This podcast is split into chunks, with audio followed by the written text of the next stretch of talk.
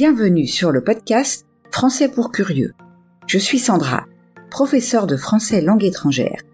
Et ici, je vous parlerai des aspects intéressants, divertissants ou même étranges des cultures françaises et francophones. Bonjour à toutes et à tous. J'espère que vous allez bien cette semaine. Nous commençons aujourd'hui une petite série de trois épisodes concernant trois célèbres couturiers français. Nous allons parler de Christian Dior, d'Yves Saint-Laurent et de Jean-Paul Gaultier. J'espère que cela vous plaira, car en général, nous connaissons ces noms, les associons à des parfums renommés, mais nous savons peu de choses en ce qui concerne leur vie. Nous allons débuter par Christian Dior. Comme d'habitude, un peu de vocabulaire utile afin de mieux comprendre l'épisode que vous allez écouter. Voir le jour, c'est un synonyme de naître. Une chiromancienne, c'est une personne qui prétend deviner le caractère et prédire l'avenir en examinant la forme et les lignes de la main. Un rôle crucial se dit d'un rôle décisif, très important. La devanture. Il s'agit de la façade, du revêtement d'une boutique. Une spéculation, c'est une opération financière ou commerciale fondée sur les fluctuations du marché.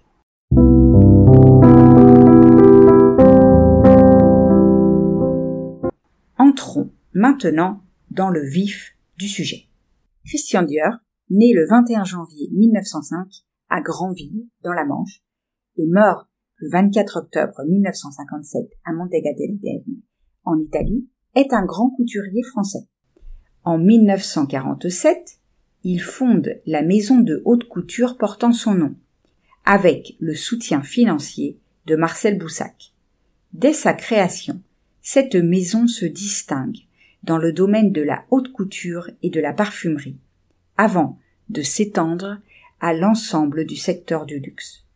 Christian Dior voit le jour à Granville, au sein d'une famille d'industriels renommés pour leur expertise dans les engrais et l'eau de Javel. Les publicités de l'époque proclament L'engrais Dior, c'est de l'heure. Deuxième parmi cinq enfants, il est le fils de Maurice Dior, un industriel prospère, en partenariat avec son cousin Lucien Dior. Deuxième parmi cinq enfants, il est le fils de Maurice Dior, un industriel prospère en partenariat avec son cousin Lucien Dior, qui fut député et ministre du Commerce et de Madeleine Dior. Une anecdote marquante de sa jeunesse est la prédiction d'une chiromancienne lors d'une fête en Normandie en 1919 qui lui dit que les femmes joueront un rôle crucial dans sa réussite. Christian passe son enfance à la villa des Rimbes à Granville, une demeure face à la mer.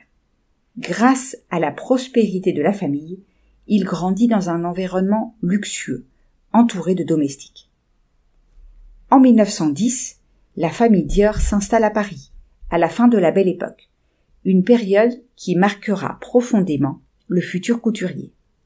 Leur maison à Granville devient une résidence secondaire, Cependant, pendant la Première Guerre mondiale, ils y retournent pour y rester jusqu'à la fin du conflit.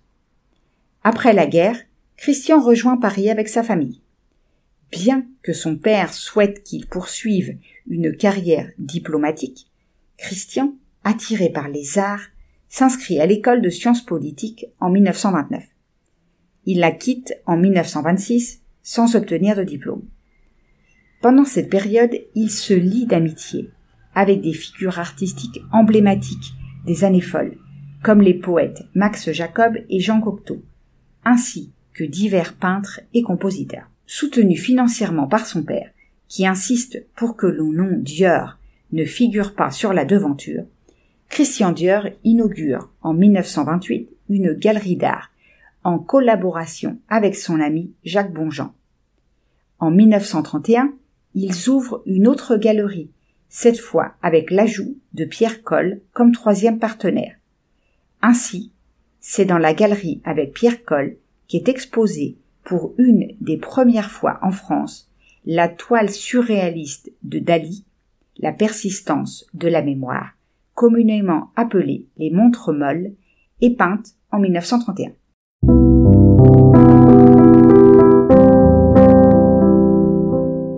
Dans les premières années de la décennie 1930, la famille Dior traverse des moments difficiles. Le frère cadet de Christian tombe gravement malade et peu après leur mère décède. À cela s'ajoute la ruine financière de leur père, conséquence de spéculations malheureuses liées à la Grande Dépression, conduisant à la vente de l'usine familiale. La villa de Granville est cédée à la ville qui la transforme en jardin public. Plus tard, cette demeure deviendra le musée Christian Dior, abritant une partie significative de l'héritage du célèbre couturier.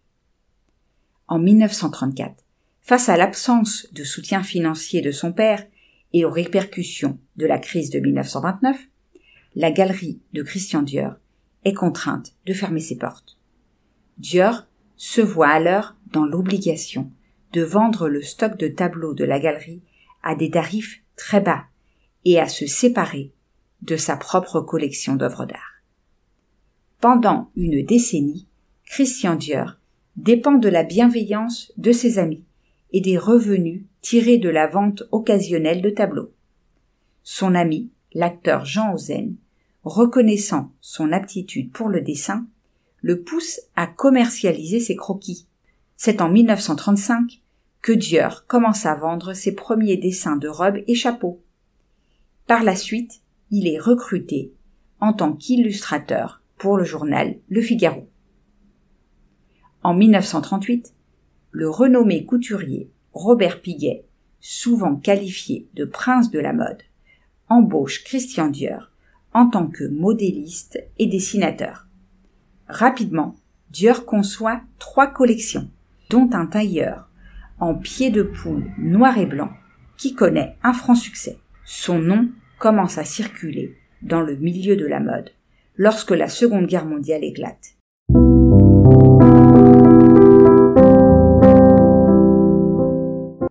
Pendant cette période, Dior travaille un an comme ouvrier agricole dans le centre de la France.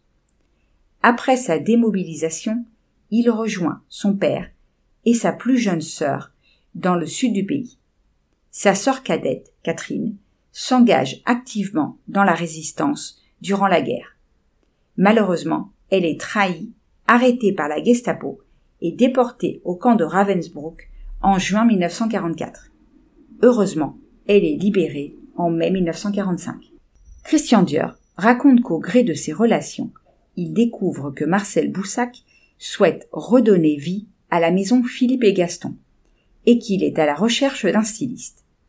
Bien que leur première rencontre ne soit pas concluante, Dior et Marcel Boussac, surnommé le roi du coton, se voient à plusieurs reprises au milieu de l'année 1946. Boussac perçoit le potentiel de Dior. En juillet, plutôt que de reprendre simplement Philippe et Gaston, Dior présente avec passion et précision son projet de créer sa propre maison de couture. Séduit par cette vision, Boussac propose d'investir la somme considérable de 6 millions de francs, presque 554 000 euros actuels. Le 12 février 1947, Christian Dior révolutionne la mode post-guerre avec son premier défilé. À cette époque, la maison Dior opère selon les traditions de la haute couture. Le couturier conçoit les robes, puis, en étroite collaboration avec ses équipes, celles-ci prennent vie. Parmi ses collaboratrices clés, on compte Raymond Zenaker, son adjointe incontournable, Marguerite Carré, la directrice technique affectueusement surnommée Dame Couture, et Mitza Bricard, son assistante et responsable de la chapellerie. Ensemble, ils incarnent ce que le photographe Cecil Beaton décrit comme Dior et les trois destinées. Dès 1947, Christian Dior connaît un succès fulgurant avec ses collections Corolle, où il puise son inspiration des formes florales pour créer des robes, et en 8, dont la silhouette évoque le chiffre 8, avec sa taille cintrée et ses courbes généreuses. Cette dernière est rapidement baptisée New Look. Christian Dior présente une silhouette révolutionnaire, une taille marquée, une poitrine mise en valeur et arrondie, des épaules fines et des jambes dévoilées jusqu'à 40 cm au-dessus du sol. Après les restrictions et les normes imposées pendant la guerre, Dior replace l'élégance et la féminité au cœur de la mode. Suite à l'occupation, il réintroduit la magie et le rêve dans la couture, redonnant aux femmes l'envie de séduire et d'éveiller le désir. Dior aborde la création de ses robes avec la précision et la rigueur d'un architecte. Les collections qui suivent le succès initial de Christian Dior continuent d'étonner le monde de la mode, notamment la ligne H de 1954, surnommée haricot vert et flat look par les médias anglo-saxons, où Dior opte pour une silhouette plus épurée, contrastant avec les formes voluptueuses de ses précédentes créations. Bien que l'idée de présenter de nouvelles silhouettes à chaque saison existait avant l'ascension de Dior dans l'univers de la haute couture, c'est lui qui en fait un élément central de son approche créative. Il réinvente constamment la silhouette, faisant de chaque nouvelle collection un événement très attendu dans le milieu de la mode. On peut identifier trois phases majeures dans l'évolution stylistique du couturier. La première, influencée par le New Look, est celle de sa collection inaugurale de 1947, caractérisée par des courbes généreuses et une taille bien définie. La période de 1950 à 1953 voit une évolution vers des formes moins prononcées, avec une taille et des hanches moins accentuées.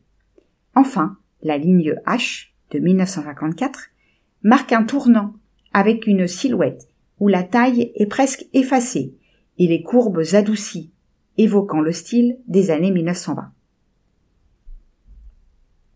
Guidé par les recommandations de son ami d'enfance, Serge Efterlouich, Christian Dior décide de créer une société de parfums. En 1947, simultanément à l'ouverture de sa maison de couture et au lancement de sa première collection. La première essence qu'il présente porte le nom de Miss Dior, en hommage à sa sœur Catherine Dior. Pour Christian, le parfum est essentiel à la féminité. C'est le complément indispensable de la personnalité féminine. C'est le finishing touch d'une robe. Peu de temps après le lancement de sa première collection, Christian Dior est invité à Dallas par la prestigieuse enseigne Neyman Marcus, qui lui remet un Oscar de la mode. Voyant le potentiel du marché américain, il s'y rend pour y étendre son influence. Il y établit par la suite Christian Dior New York Inc. Dès l'année suivante, il met en place une stratégie dynamique de relations publiques et de concession de licences. Pionnier en la matière, il est le premier couturier à intégrer un service de communication au sein de sa maison de couture.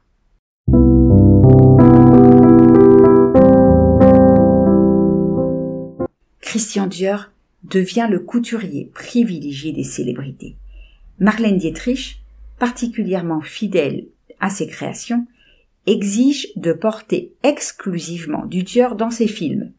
Sa détermination est illustrée par la déclaration qu'elle fait en 1950, No Dior, no Dietrich, lorsque Alfred Hitchcock lui propose de jouer un rôle dans le Grand Alibi.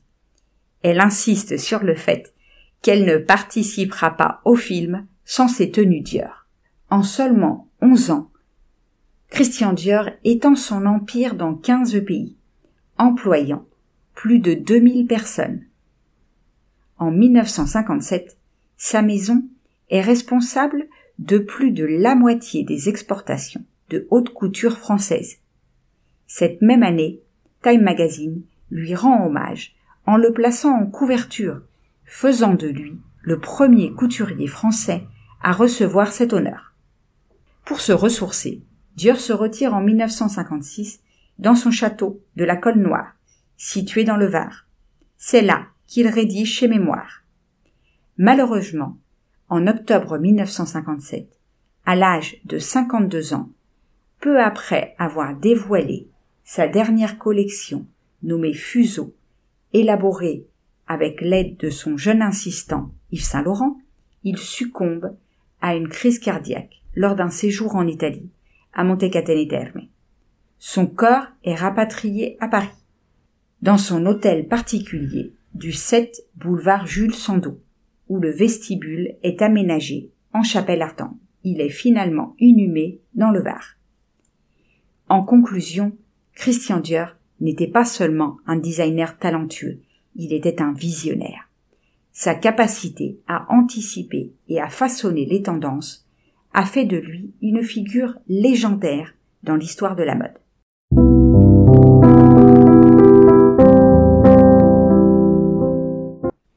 Et voilà, nous arrivons au terme de l'épisode d'aujourd'hui. Merci de l'avoir écouté jusqu'au bout. J'espère que vous avez aimé ce que vous avez entendu. Si c'est le cas, je vous invite à laisser un message sur votre plateforme d'écoute préférée et à partager l'épisode autour de vous. Rappelez-vous que si vous voulez continuer à améliorer votre français, vous pouvez trouver la transcription sur mon site. Je vous laisse le lien dans la description. On se retrouve la semaine prochaine pour parler d'Yves Saint-Laurent.